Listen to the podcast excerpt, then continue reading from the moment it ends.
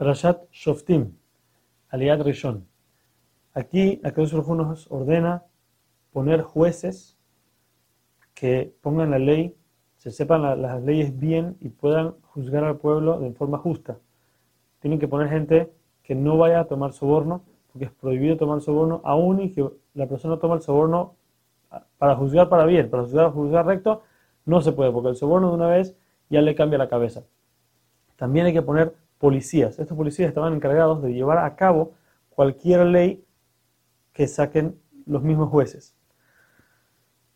La Torah nos va a traer diferentes leyes que aparentemente no tienen nada que ver una cosa con la otra, sino que son diferentes leyes que están trayendo una detrás de la otra. Primero que todo nos dice, hay un cierto, cierto tipo de árbol, se llama Asherah, habíamos hablado antes, que se usaba para hacer idolatría. Este árbol no solamente es prohibido servirlo, sino plantarlo. El mismo, la misma plantación ya tiene una prohibición de la Torah.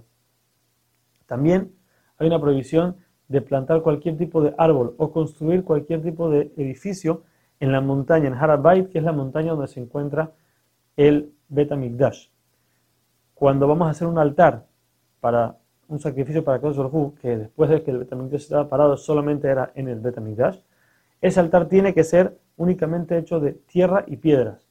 No puede ser hecho una matzeba. Matzeba es un, altar que es una sola piedra grande y sobre ella se hacía el, sacrificio. Aún y que en el tiempo de los Abot, Abraham, Isaac y Jacob, y en el tiempo de los profetas, todavía se usaba ese tipo de, altares y estaba bien hecho.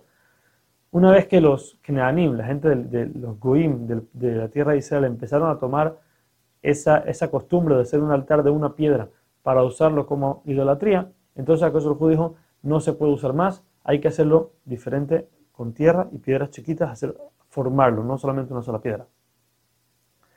Como dijimos antes, dijimos en la playa pasada, cualquier animal que tenga un defecto es prohibido usarlo como corbán. Ahora dice, dice, si una persona encuentra haciendo idolatría, para poder castigarlo, no simplemente lo llevas al, juicio y lo matan, sino que tiene que haber dos, por lo menos dos testigos que atestiguen contra él, tienen que revisar los testigos, los separan y lo, reciben, lo revisan a cada uno para ver si lo que están diciendo concuerda con, el otro. Y si sí es verdad, entonces a esta persona se le saca y se le da pena de muerte. Los testigos son los que tienen la, la mitzvah de, empujarlo del codo, matarlo, matarlo al principio, pero si no, entonces cualquier persona de Israel también lo tiene que hacer. Cuando había uno de estos casos, entonces se esperaba hasta la fiesta, cualquiera de las fiestas donde todo Israel subía a, a Eretz Israel, a, Jerusalén, para, para, la fiesta. Entonces, en ese momento se mataba a la persona. ¿Para qué? Para que la gente vea lo que le pasa a una persona que, que no cumple con la Torah como tiene que ser y la gente aprenda y tenga miedo.